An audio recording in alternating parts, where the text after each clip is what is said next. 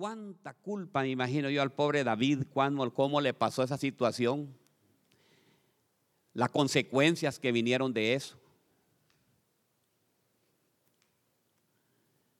Pero David tenía algo muy importante, y aquí es donde le quiero decir.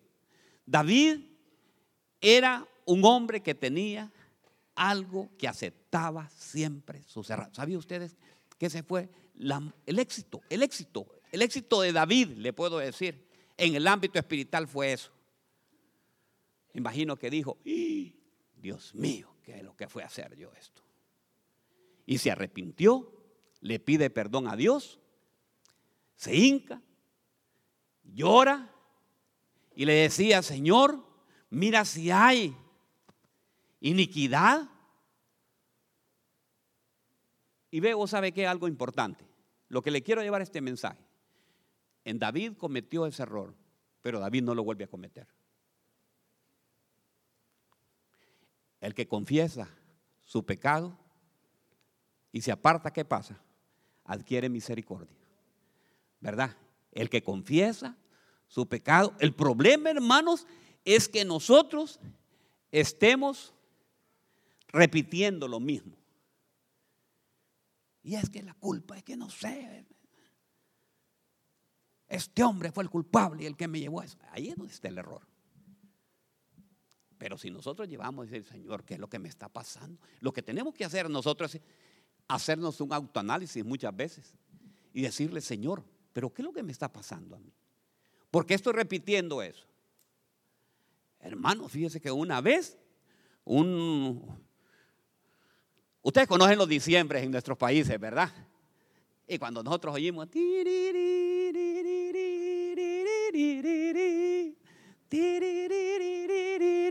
Y dice, hay un... El espíritu navideño está, pero bien, ¿verdad? En los supermercados en mi país, ¿sabe qué hacen? Ahí ponen aquel montón de mujeres junto con estantes que empiezan a regalar, ¿me entienden? Empiezan a regalar cosas, pues. ¿Verdad? Empiezan a regalar que de un jamón, empiezan a darle pruebas, no sé cómo le llamen eh, en, en otros lados. Pero en una de esas, óigame bien, un varón tenía problemas con el alcohol y estaban dando rompopo y estaban dando flor de caña, o sea, exhiben todo lo que tienen que dar, ¿me entiende? Y entonces cuando pasaba, iba con la carretilla él, iba viendo, iba comprando y de repente quiere probar. Y, él al principio quiso evadir y se fue y se fue por otros lugares, pero volvió a pasar por ahí. La segunda vez me imagino que se acercó y le dijo, ¿y de qué es esto? Y se volvió a ir. Y en la tercera, parqueó el carro y empezó a probar. Llegó donde la esposa, tuvo la culpa la mujer. ¿Por qué en esos supermercados ponen eso?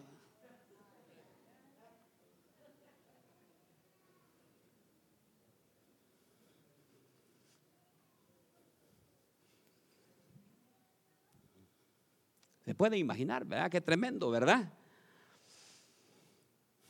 ¿Por qué le fallamos nosotros a los cónyuges? ¿Por qué perdemos la confianza? No les gusta el mensaje, están bien serios ustedes. Pero ¿sabe qué? El Señor me, lo, dio para que yo se lo... Pero ¿sabe qué? Yo les tengo una buena noticia. Podemos liberarnos de esa culpa. Número uno, aceptando, diga conmigo, aceptando mis errores. Número dos, ese error, no volverlo a cometer. ¿Verdad? Pastor, pero es que yo oí aquella canción que decía tropecé de nuevo y en la, con la misma piedra. No, hermano, no.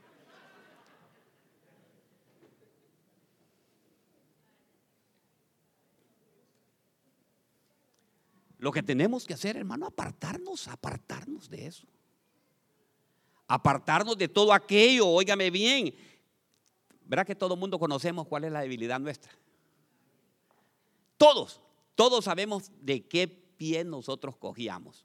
Y si nosotros cogíamos de ese pie, pues entonces lo que tenemos que agarrar es fortaleza en eso. ¿Verdad? Si usted cree, varones, que si ustedes miran a una muchacha, ¿verdad? Y se le acerca a la muchacha y puede ser tentación para caer, es mejor que se saque un... No, no va a sacar el ojo. Lo que tiene que hacer es simplemente dar la vuelta, me voy donde mi amada mejor, ¿me entiende?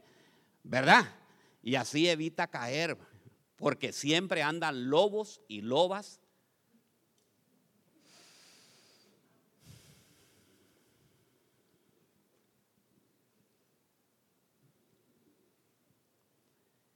Tenemos que aprender, hermanos, tenemos que ver. Mire David lo que hacía. David en el Salmo 51 dice, lávame por completo de mi maldad y límpiame de mi pecado. Qué precioso, ¿verdad? Señor, Señor, lávame por completo de mi maldad. Quítame, sácame de esto. Y él reconocía, reconocía. Otra la cosa es reconocer reconocer lo malo que nosotros estamos haciendo. Decía David en el mismo Salmo 51, 4, contra ti, contra ti solo he pecado y he hecho lo malo, he hecho lo malo delante de tus ojos, de manera que eres justo cuando hablas y sin reproche cuando juzgas.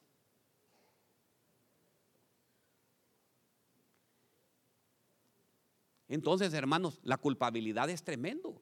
Tenemos que aprender nosotros a quitarnos ese, eh, a, sentirnos de esa forma eh, culpables por cierta situación que sea, ¿verdad? No, hermanos. Hoy es un día, ¿sabe qué? Hoy vamos a liberarnos de toda culpabilidad. Hoy vamos a liberar y vamos a estar, ¿sabe qué? Vamos a repetir lo que dice Proverbios 28, 13. El que encubre su pecado no prosperará. Diga conmigo, el que encubre su pecado no prosperará, mas el que lo confiesa y los abandona. Y los que, ahí está, esa palabra debe ser. Y abandonar, diga, hoy abandono eso. Porque si no, hermanos, vamos a estar siempre culpabilizándonos. Hermanos, si a usted le gusta ser gastón, óigame bien, gasta bastante y va y, no puede tener. Conoce gente que no puede tener dinero en la bolsa porque inmediatamente lo agarra y lo deshace. Y después le va a echar la culpa. ¿Sabes qué? El culpable es que yo pasé por ahí y fíjate que esto y esto y esto. Y ahí es donde vienen los problemas. Los mayor problemas en los hogares son esos. Le estoy hablando porque eh, hoy, hoy, es un día familiar o es el día del padre, ¿me entiende? Hoy como Día del Padre, los padres debemos de aprender a ser, a ser buenos mayordomos. ¿Y qué hiciste el dinero que traías? Hermano, ahora más que nunca tenemos que ser buenos mayordomos. Ya sabe usted cuánto vale la docena de huevos ahora. ¿Ah? Ha subido todo, hay una inflación y todo eso. Entonces debemos de aprender para evitar, miren, los mayores problemas que comienzan en casa es por eso. Entonces debemos de aprender, no echarle la culpa ni el uno ni al otro. Si el, mire, yo no sé quién es el que compra, si ella o él, el mejor administrador. Pero si le da el dinero, le da los 400 dólares, voy a apartar 200 porque voy a necesitar para esto. Ahí está el problema. Porque después viene ese espíritu de culpabilidad es que tengo que mandar para allá. No, mejor no digo así porque ya se va a poner feo esto.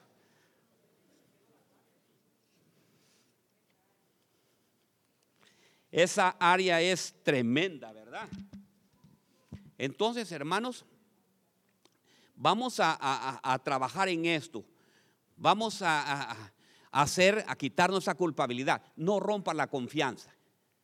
Si su amigo le presenta la novia, no enamore la novia de su amigo. Ah, solo se da vuelta y empieza a enamorarle, hermano.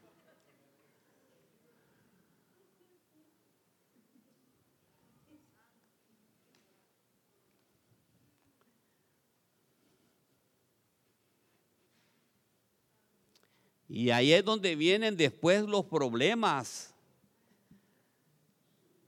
El Señor, alguien está hablando a mí, yo creo que el pastor le está hablando hoy.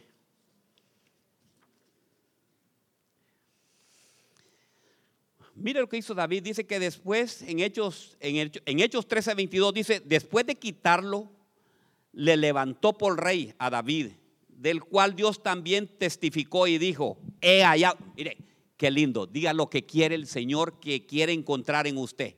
Lo que el Señor encontró en David, el Señor quiere encontrarlo en usted. Y dijo así, después de quitarlo, después de quitarlo fue a Saúl, a Saúl lo quitó, les levantó por rey a David del cual también testificó Dios y dijo, ¿cómo va que dijo él? ¿Por qué me quitaron la? He hallado a David, hijo de Isaí, Isaí, un hombre conforme a mi corazón. Sabe que lo que nosotros debemos de tener para que no haya duda, para romper esa duda, es que debemos de tener un corazón conforme a lo que el Señor quiere, ¿me entiende? Conforme al corazón de Dios. Varones, padres de familia, los que no tengan hijos, los que tienen, sean fieles a la, a la esposa. Sean fieles. Mujeres, sean fieles a los varones. Para que no haya verdad esa duda.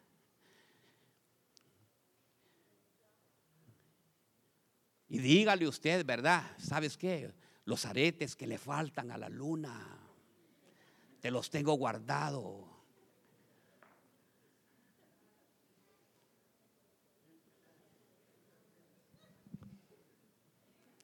Empiecen, varones, mujeres, para que no venga ese espíritu de culpabilidad. Mire, cuando yo encuentro y, me encuentro a veces con eh, los famosos encuentros de las parejas, ese es el problema que hay. Dos cosas encuentro siempre. Número uno, el dinero. El dinero se encarga de dividir a las familias. Número dos, el problema, bueno, ¿para qué voy a mencionar más? Mejor no. Voy a seguir en... No, es que, es que si sigo va a ser tremendo, ¿me entiendes? Hoy el día del Padre, ¿va? Número dos, vamos, pues ya me dieron ya. Hoy sí, denme ánimo. ¿Sabe cuál es el, ¿sabe cuál es el segundo? La, la interferencia de los terceros en los matrimonios. ¿Y saben quiénes son los terceros? Va. Papi y mami. Y se unirá el hombre a su mujer. Y se unirá a su mujer y serán los dos una sola qué. ¿Y para qué llaman entonces a la mamá a contarle todo lo demás? Fijo, me está tratando mal este hombre y después la suegra no puede ver al hombre. Mejor sigamos, mejor sigamos. Ese es el próximo mensaje el próximo domingo. ¿Va a venir el próximo domingo? Venga. Ok. Mire, encontré a otro aquí, mire. Primera de Reyes 19:13. Y sucedió que cuando Elías los oyó, se cubrió el rostro con su manto y salió y se puso a la entrada de la cueva. Y he aquí una voz vino a él y le dijo, ¿qué haces aquí, Elías? Y él respondió, he aquí, he tenido mucho celo por el Señor, Dios de los ejércitos, porque los hijos de Israel han abandonado tu pacto han derribado tus altares y han matado a espada a tus profetas. He quedado solo y buscan mi vida para quitármelo. Aquí vemos al famoso Elías, hermanos, un profeta tremendo, un profeta que agarró a todos los profetas de Baal y los de Acera, los de Capita. Pero ¿sabe qué? Le vino una duda. ¿Cuál cree que fue la duda? La duda es que vino una mujer y le dijo, mañana mismo, mañana mismo, que los dioses me maten a mí si no te he matado a ti. ¿Qué significa eso? Lo vamos a traer al 2022. No creemos en las promesas de Dios, ni creemos en el poder de Él. Elías había, había, había visto, hermano, las maravillas de Dios. Cuando puso, óigame bien, el sacrificio, vino fuego del cielo y vio, y vino Jezabel. Jezabel lo quería, óigame bien. Jezabel le dijo, te vas de aquí. Él salió corriendo. Así somos muchos cristianos nosotros. Que cualquier cosita nos saca corriendo. Ya me voy de aquí mejor. Óigame bien, solo dicen ¡bu! y salimos. Sí, hermanos, Elías, óigame bien, estaba inseguro de lo que Dios estaba haciendo con él. Hacía milagros, hacía grandes cosas. El Señor lo lleva y lo prueba a él. ¿Sabe por qué? Porque a veces tomamos decisiones que nos llenan de sentimientos de culpabilidad. A veces tomamos malas decisiones. Diga conmigo, tomamos malas decisiones. Fíjate, Elías sintió, creo que sintió una culpabilidad de haber tocado los profetas de Jezabel. Hoy sí me va a matar esta mujer, dijo. ¿Para qué toqué a esos profetas yo? Y la duda, ¿sabe qué hizo? Lo hizo que corriera, se paralizó, dejó todo lo que tenía que hacer. Y ahí es donde viene y dice, Señor, pero ¿por qué estoy sola ahora? ¿Por qué? ¿Por qué me ha sucedido esto? ¿Por qué me corrieron del trabajo? Hermano, ¿qué decisión tomó en el trabajo para que lo corrieran? Lo corrieron haciendo más solo porque lo corrieron. Verá que no, tuvo que haber algo.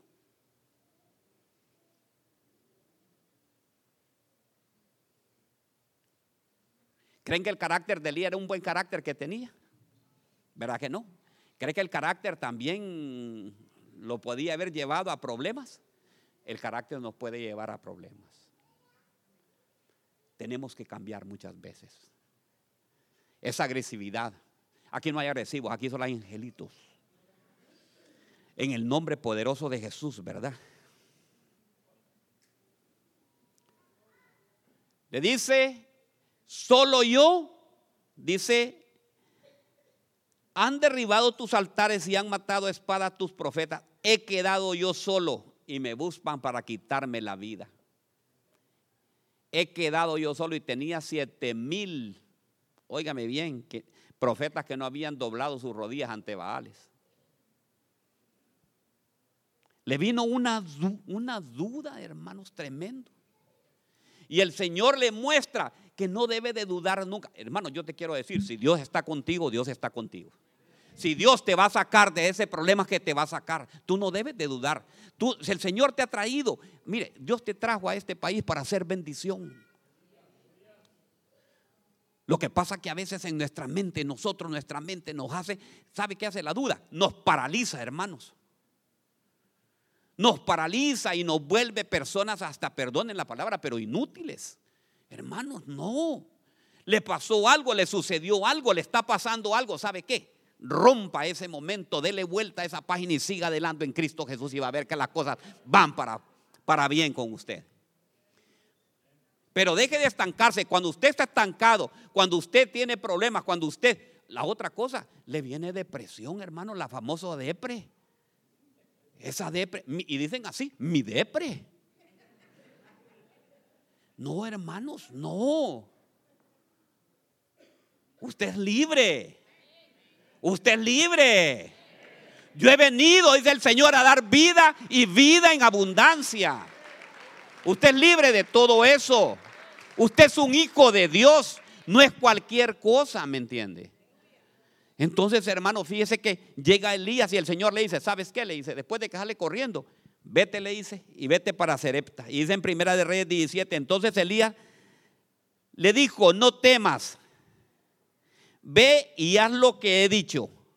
pero primero hazme una pequeña torta de eso y tráemela.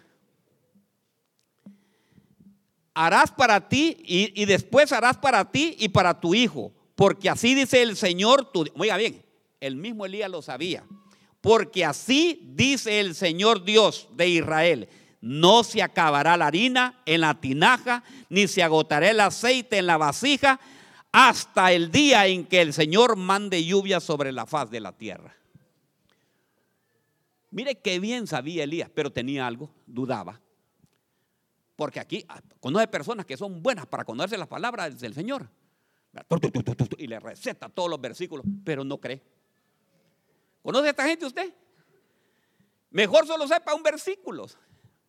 Pues Dios me va a proveer conforme a su riqueza. Yo lo creo en el nombre de Jesús. Elías sabía todas promesas. Así dice el Señor. Así habla el Señor.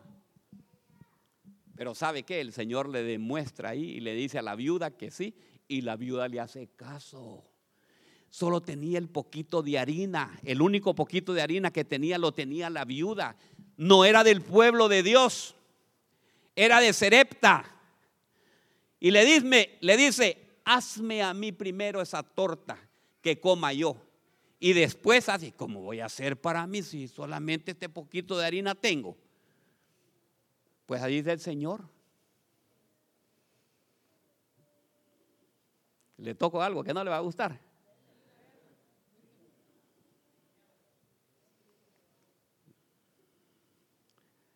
Cuando ganas esos 1.200 dólares a la semana, le da los 120 al Señor que te provee. ¿Mm? Ay, ay, ay, ay, ay, O, o dices tú, el Señor conoce mi necesidad, hoy no le voy a dar esta semana. ¿Ah? Aló, ya ve que no le gusta. Mira, ahorita en el corazón le está. Entonces así le pasó también. ¿Sabe qué dijo la viuda? De todas maneras, nos vamos a morir. Y se me de morir esto. Pero ¿saben qué? Este dice que no me va a faltar. ¿Cómo fue que le dijo? La promesa que le dio. Dice, así dice el Señor. A alguien le está hablando hoy el Señor. No está hablando la boca del pastor. Así dice el Señor no acabará la harina en la tinaja, ni se agotará el aceite de la vasija, hasta el día en que el Señor mande la lluvia sobre la faz de la tierra. Y yo me imagino, hermanos, y yo me imagino, ¿sabe qué? Yo veo a esa, a esa viuda de Cerepta, mire, amasando, y sin duda, y los pensamientos del enemigo, no la hagas. ¿Sabe qué le decía el enemigo? Eso lo encuentra en Primera de Herrera y Segunda de. Y le decía el enemigo, ¿sabe lo que le decía? Primero mis dientes y después mis parientes. Le dice, come primero vos y después lo que sobre le das a Elías. Pero ella, no, yo le, yo le creo, yo le creo. ¿eh? Y yo me imagino cuando cuece la esa y estaba en el momento. Y en ese momento el diablo le manda al hijo y al hijo, mami, tengo hambre. No le dice, primero le vamos a dar primero al profeta. Y come, y me imagino que después voltea a ver. La viuda dice, si aquí está el aceite, aquí hay más harina. Espérate, mijo, ya te voy a ir con frijoles. Y le empieza a hacer la torta, hermanos, y empieza ahora. Y quiero otra, mami, espérate, pues. No faltó nada. ¿Saben qué? No dudó. La duda no la paralizó. Digo, sí, yo creo en el Señor. Yo sé que la bendición de Jehová es la que enriquece y con ella no añade tristeza alguna. Tenemos que aprender, hermanos. Estamos aquí, hermanos, en Estados Unidos, pero usted no dependa de sí mismo, no dependa de los pensamientos, dependa usted de Cristo Jesús. No dude, no duden. Las que están solteras, no duden que se van a casar si se van a casar. Las que no tienen hijos, no duden que van a venir hijos. Porque la duda es la que paraliza. Miren lo que dice de la duda. Mire, mire, ve, se lo volverá a leer. Es que, es que usted no tiene que aprender esto. Mire, ve. La duda le roba el efecto, la gratitud al perdón y la gracia de Dios. La duda, óigame bien, ata al pasado la culpa haciéndole perder las bendiciones del presente. Porque duda.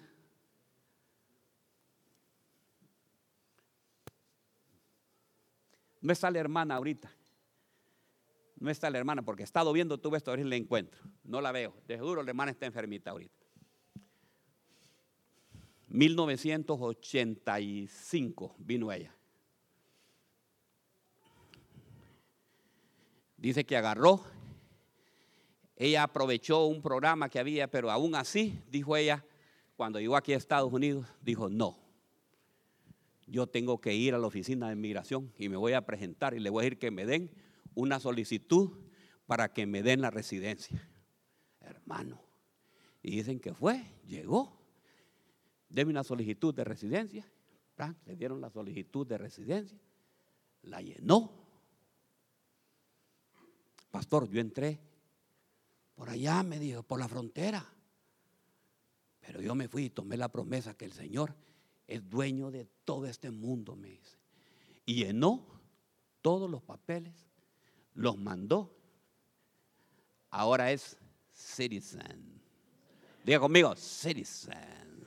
Pero dígalo de verdad, sí, de corazón, ¿me ¿Saben qué? Dice que lo mandó, lo presentó no porque ahora, sí, si no lo haces con tal abogado, no te va a venir nada. Porque ¿sabes qué? Ese abogado es el mejor abogado que hay. Y ese abogado tiene conectes. Y si no, tienes, si no te agarras de esos conectes, no te va a venir nada. No tenía ni para abogado.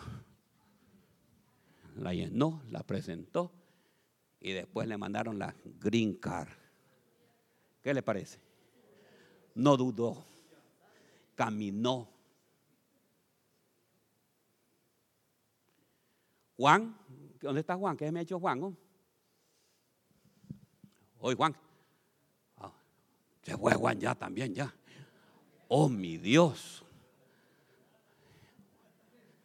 Bueno, Juan también vino así. Ahora, ahora ya se cambió de Juan a John, ¿verdad? Ahora se llama John. John, John please. John Please, Varela, venga.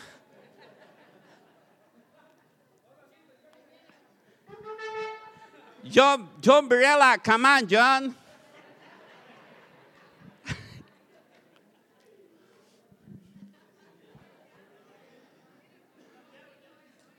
Démosle aplauso a Juan, hermano. Juan, hermanos, vino. ¿En qué tiempo viniste, Juan? Vos acá, Estados Unidos. Uh, 14 años. Hace 14 años, en el 2000 por ahí. 19 años atrás. 19 años atrás. Juan entró y vino y todas esas cosas y se casó con eh, una preciosa mujer, Vanessa, ¿verdad? Pero Juan, le voy a contar, no podía obtener sus documentos porque tenía que hacer, pedir perdón por lo que había hecho. Y en enero, Juan, manda papeles, dile que te den, manda a solicitar esas cosas y que te den permiso para salir para allá. Pero mire, yo creo que Juan lo manda. Lo mandó y le dan el permiso para ir allá, al país.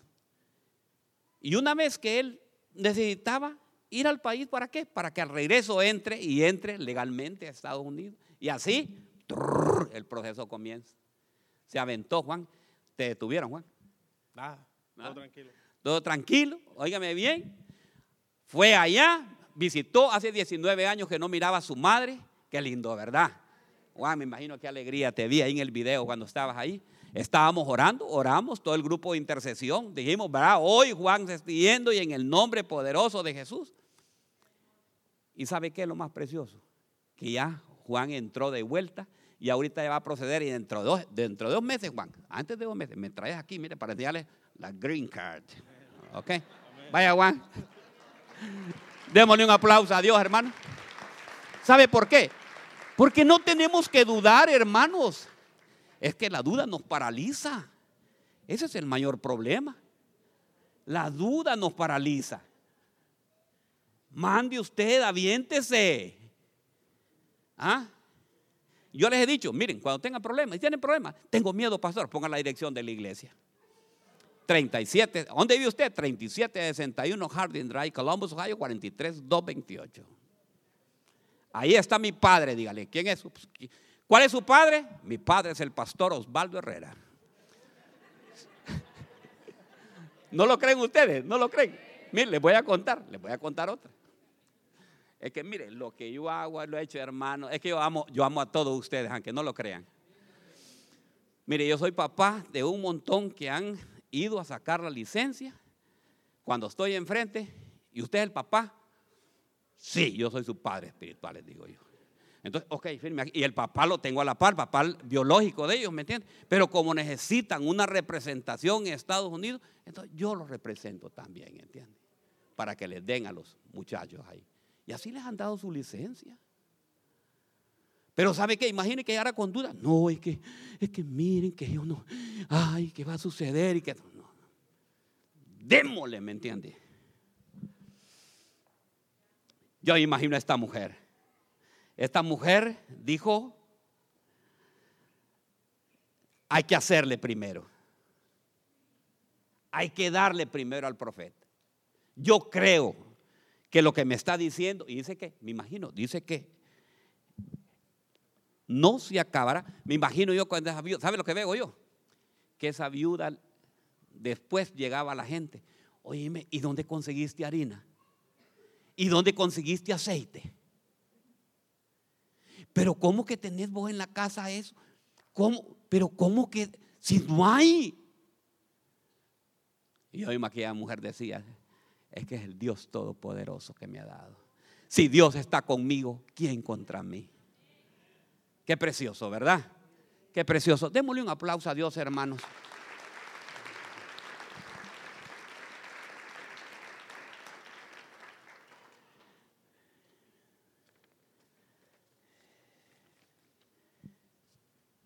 Mire, encontré, encontré a otro. Tres. Moisés.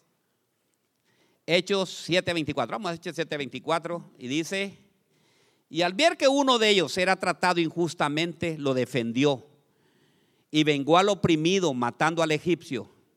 Pensaba que sus hermanos entendían que Dios les estaba dando libertad por medio de él, pero ellos no lo entendieron. Imagínense, ¿verdad? Señor manda a Moisés para ser un libertador.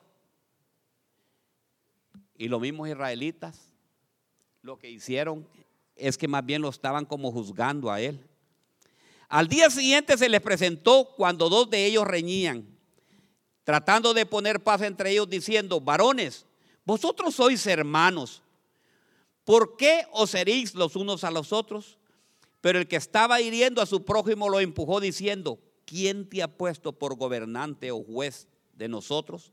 ¿Acaso quiere matarme como mataste al egipcio? ¿Qué le parece? Al oír estas palabras, miren lo que le vino a Moisés. Moisés huyó, ya viendo la duda, ya, mire, estos se dan cuenta. Ya se dan cuenta de esto lo que yo hice. Y dice que después de huir, ¿qué pasó? Al oír estas palabras, Moisés huyó y se convirtió en extranjero en la tierra de Madián, donde fue padre de dos hijos. Huyó, ¿Sabe por qué huyó? Por las críticas y por las acusaciones. ¿Se ha fijado gente que, que viene y le entra la duda también? Se siente culpable cuando lo critican o lo acusan.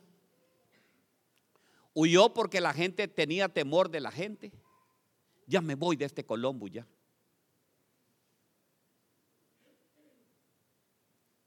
Huyó para Madián por no enfrentar su realidad.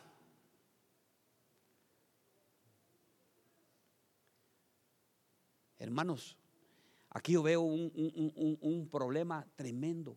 Nosotros muchas veces nos sentimos culpables cuando nos dicen, nos levantan falsos testimonios, hermanos. Es que mire, no hay cosa más tremendo que el chisme, hermano. Hay que huir del chisme.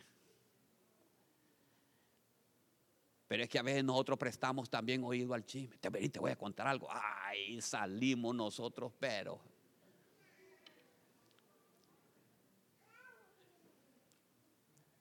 Fíjate que te, te voy a contar, fíjate que vi a tu esposo que se estaba montando con... Ah, ya estuvo, ya vino la duda. ¿Qué es lo que viene ahí? Le sembró la duda y ya usted cuando ya llegó el esposo, él tiene una cara, pero una cara que jeje, se le mira largos. ¿Te pasa algo, mi amor? No, no me pasa nada. ¿Con quién estuviste vos el día? De... Ah, ya está, ya.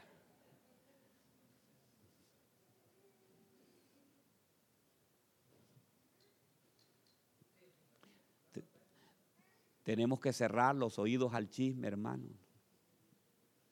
Fíjate, a mí nadie me llama porque saben pues que yo no le voy a prestar oído para eso. Pastor, fíjate, no, no, no, no, no, hermano. Si no le cabe en su corazón, mucho menos me va a caber a mí. Yo me voy a volver chismoso también.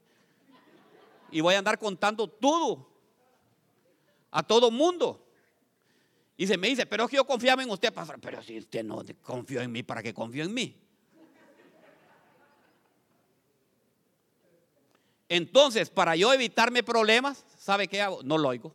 No, yo no escucho esa conversación. Porque si no me voy a convertir como aquello, ¿cómo es? Yo no fui, fue tete, pégale, pégale, que ella fue, echando la culpa al otro.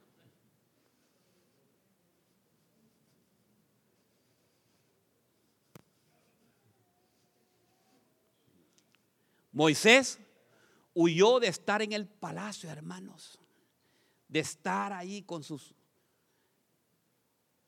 con sus hermanos también, los, los israelitas. Pero vino aquel y empezó, y le sembró, sembrarle la duda a una persona. Que no te siembren la duda en tu corazón. Mire, hermanos, una vez les voy a contar. Hasta yo estaba nervioso, fíjese. No sé qué hermano era, yo creo no está allá él. Pero él se encargaba de poner todos los avisos a dónde estaba la migra. En, la plaza, no en la, sí, en la plaza Tapatía, en la siguiente esquina está la migra. Y yo empezaba, yo, hermanos, tengan cuidado que... Ah, hasta que el Señor me reprendió. Bueno, ¿en qué tan confian? Y entonces me dice, ¿ustedes en quién confían? Ah, en el aviso del hermano. Sí, eh, eh, quiero avisarles que los que están ahí, los que están viviendo ahí por la Wilson, tengan mucho cuidado porque ahí está la migra en la siguiente.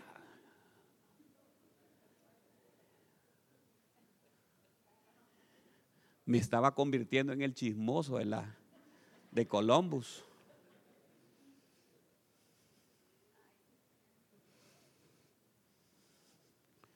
¿Por qué? Porque nosotros nuestra confianza y nuestra, oh, la, la famosa suerte, ¿Sabes por qué estás perdiendo el dinero? Porque tenés que ir allá y que te den eh, eh, agua de rosa, eh, agua de ruda y que te pongan aquí, que te pongan allá. Y ya, le siembran la duda. ¿Sabes por qué está salado? Otra cosa, ¿de dónde sale esa palabra? ¿Sabes por qué está salado? Salado. Explíquenme ustedes, está salado. Y yo le hago así, ¿ves?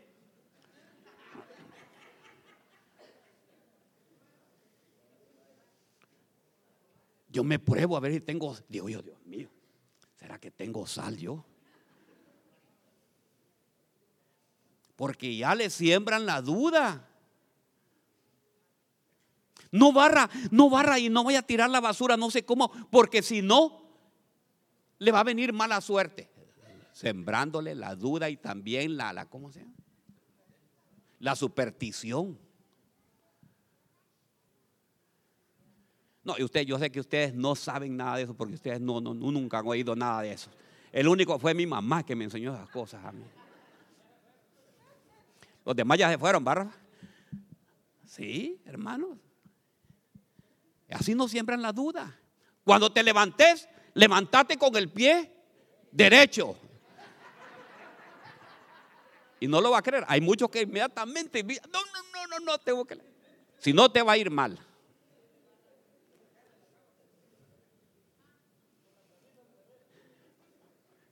Oiga, ¿qué otra superstición hay que ustedes conocen? Ustedes conocen, ayúdenme a predicar. Vamos a ver, hermana, en Dominicana, ¿cuáles son las supersticiones así? No pases debajo de la escalera, porque te va a ir mal. Te va a atropellar un carro. Ve, hermanos, le siembran. ¿Qué, qué, nos han sembrado? ¿En qué nos han sembrado en nuestros países?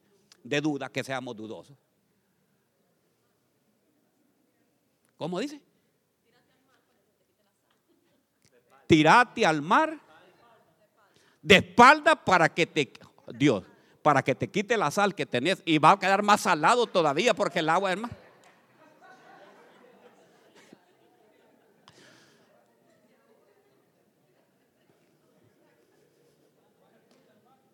¿Qué les parece? No, hermanos, es increíble, pero tenemos que, miren, hoy es un día de quitarnos todo espíritu de, diga conmigo, hoy todo espíritu de culpabilidad, ¿verdad? Se va a ir en el nombre poderoso de Jesús. Hoy vamos a ser libres. Hoy va a haber libertad. Mire, tenía tres más, pero solamente uno más para que ya termine. ¿Quieren que termine ya? A ver, entonces sigo, pero solamente uno le voy a dar también. Mire, Lucas 22, 33. Pedro dijo, Señor, estoy dispuesto a ir a prisión contigo y aún morir contigo.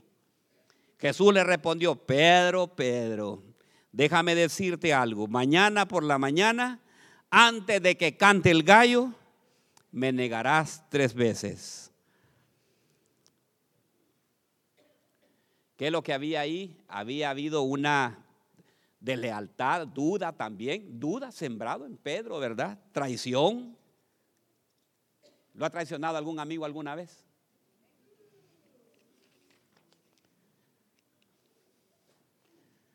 Por haber llevado, ¿se acuerdan una canción?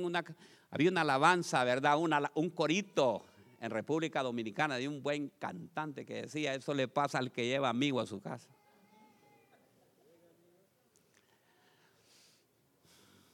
de lealtad, diga traición. Dice que la culpabilidad, oiga bien, Pedro se sentía culpable. La culpabilidad es el producto de dos situaciones.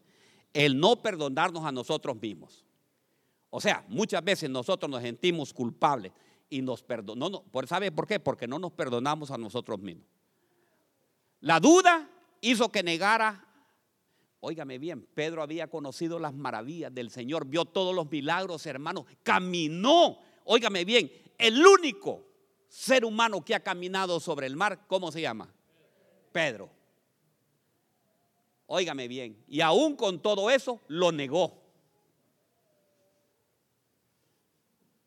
Qué tremendo, ¿verdad? Y es que nosotros muchas veces no nos apropiamos óigame bien, de la obra redentora que Jesús ha hecho en nosotros. Mire, nosotros ya venimos a Cristo Jesús, estamos aquí en la iglesia, sabemos que Cristo Jesús nos perdonó, que Cristo Jesús agarró nuestros pecados y los tiró fuera, y aún, aún así nos sentimos culpables. Hay muchos, mire, voy a cerrar ya, voy a ir predicando, pero voy a cerrar ya aquí. Mire, tenía tres páginas más, pero vamos a cerrarlo. ¿Y sabe qué? Quiero decir, hay muchos que están acá el día de hoy y que todavía no han perdonado a sus padres. Tienen problemas con sus padres ahí en el exterior y no pueden, ustedes tienen la duda, tienen todo ese problema y no pueden perdonar a sus padres. Es que usted no sabe con lo que me hizo mi papá. Y estamos con esa duda y con esa culpa. Y tenemos ese problema y no lo podemos superar. Es que mi papá me pegó, supiera cómo me pegó. Papá le pegó porque, a saber qué es lo que estaba haciendo. De puro gusto no creo que le pegaba. A mí por lo menos cuando me pegaban, hermano, es porque había hecho algo malo. No crea que solamente era por, por bueno. Pero saben que hoy es un buen día de liberarnos de toda culpabilidad. Hoy yo sé que sabe que el Señor Hoy por ser Día de los Padres le vamos a regalar a, nuestros padres lo mejor que puede haber, un buen, un buen abrazo, ¿me entiendes? Yo le voy a dar un abrazo a mi papá que está en el cielo ya. Y le digo, Padre, gracias por todo. Pero también la palabra de Dios dice, Padre, no exasperéis a vuestros hijos. ¿Y sabe qué es exasperáis? Ya leyó lo que dice exasperáis. No le griten, no lo regañen, no los molesten. Aló, papás. Los padres, ay, no lo vuelvo a hacer, hijo, dígale. Te prometo que nos vamos a llevar como unos buenos amigos. ¿Verdad? Mientras se porte bien, dije Rafael. Entonces hoy es un buen día, hermanos. Hoy vamos a hacer, vaya pasando alabanza, sabe que hoy vamos a, si la esposa se enojó hoy, venía enojado con su, con su esposo, ¿sabe qué? Hoy abrácense. Hoy vamos, ¿sabe qué? Hoy es el domingo del perdón. ¿Qué les parece? Hoy nos vamos a perdonar todos, ¿verdad? Hoy le voy a pedir perdón a todos aquellos que se han ofendido por el mensaje. Y sabe qué? El que se ha sentido eh, eh, ofendido por el mensaje va a venir y va a decir, perdón, sí, pastor, yo lo perdono. Yo sé que no fue usted, era Dios que estaba hablando. ¿Verdad? Y, y usted, si yo le caigo mal, pues pastor, yo lo venga. Y hoy sabe qué, hoy vamos a tener